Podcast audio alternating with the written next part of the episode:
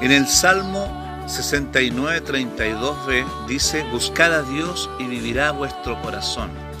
Eh, esta escritura es una escritura muy preciosa porque nos habla de que cuando uno busca a Dios, cuando uno busca ese tesoro escondido, cuando uno busca ese diamante, esa perla preciosa escondida, que es Jesús, que es su presencia, vivirá nuestro corazón.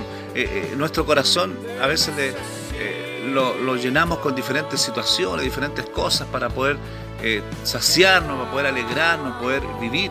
Pero aquí dice que que la única forma en que viva nuestro corazón es buscando a Dios, buscando su presencia manifiesta, buscar esas aguas eternas que nos hacen tan bien.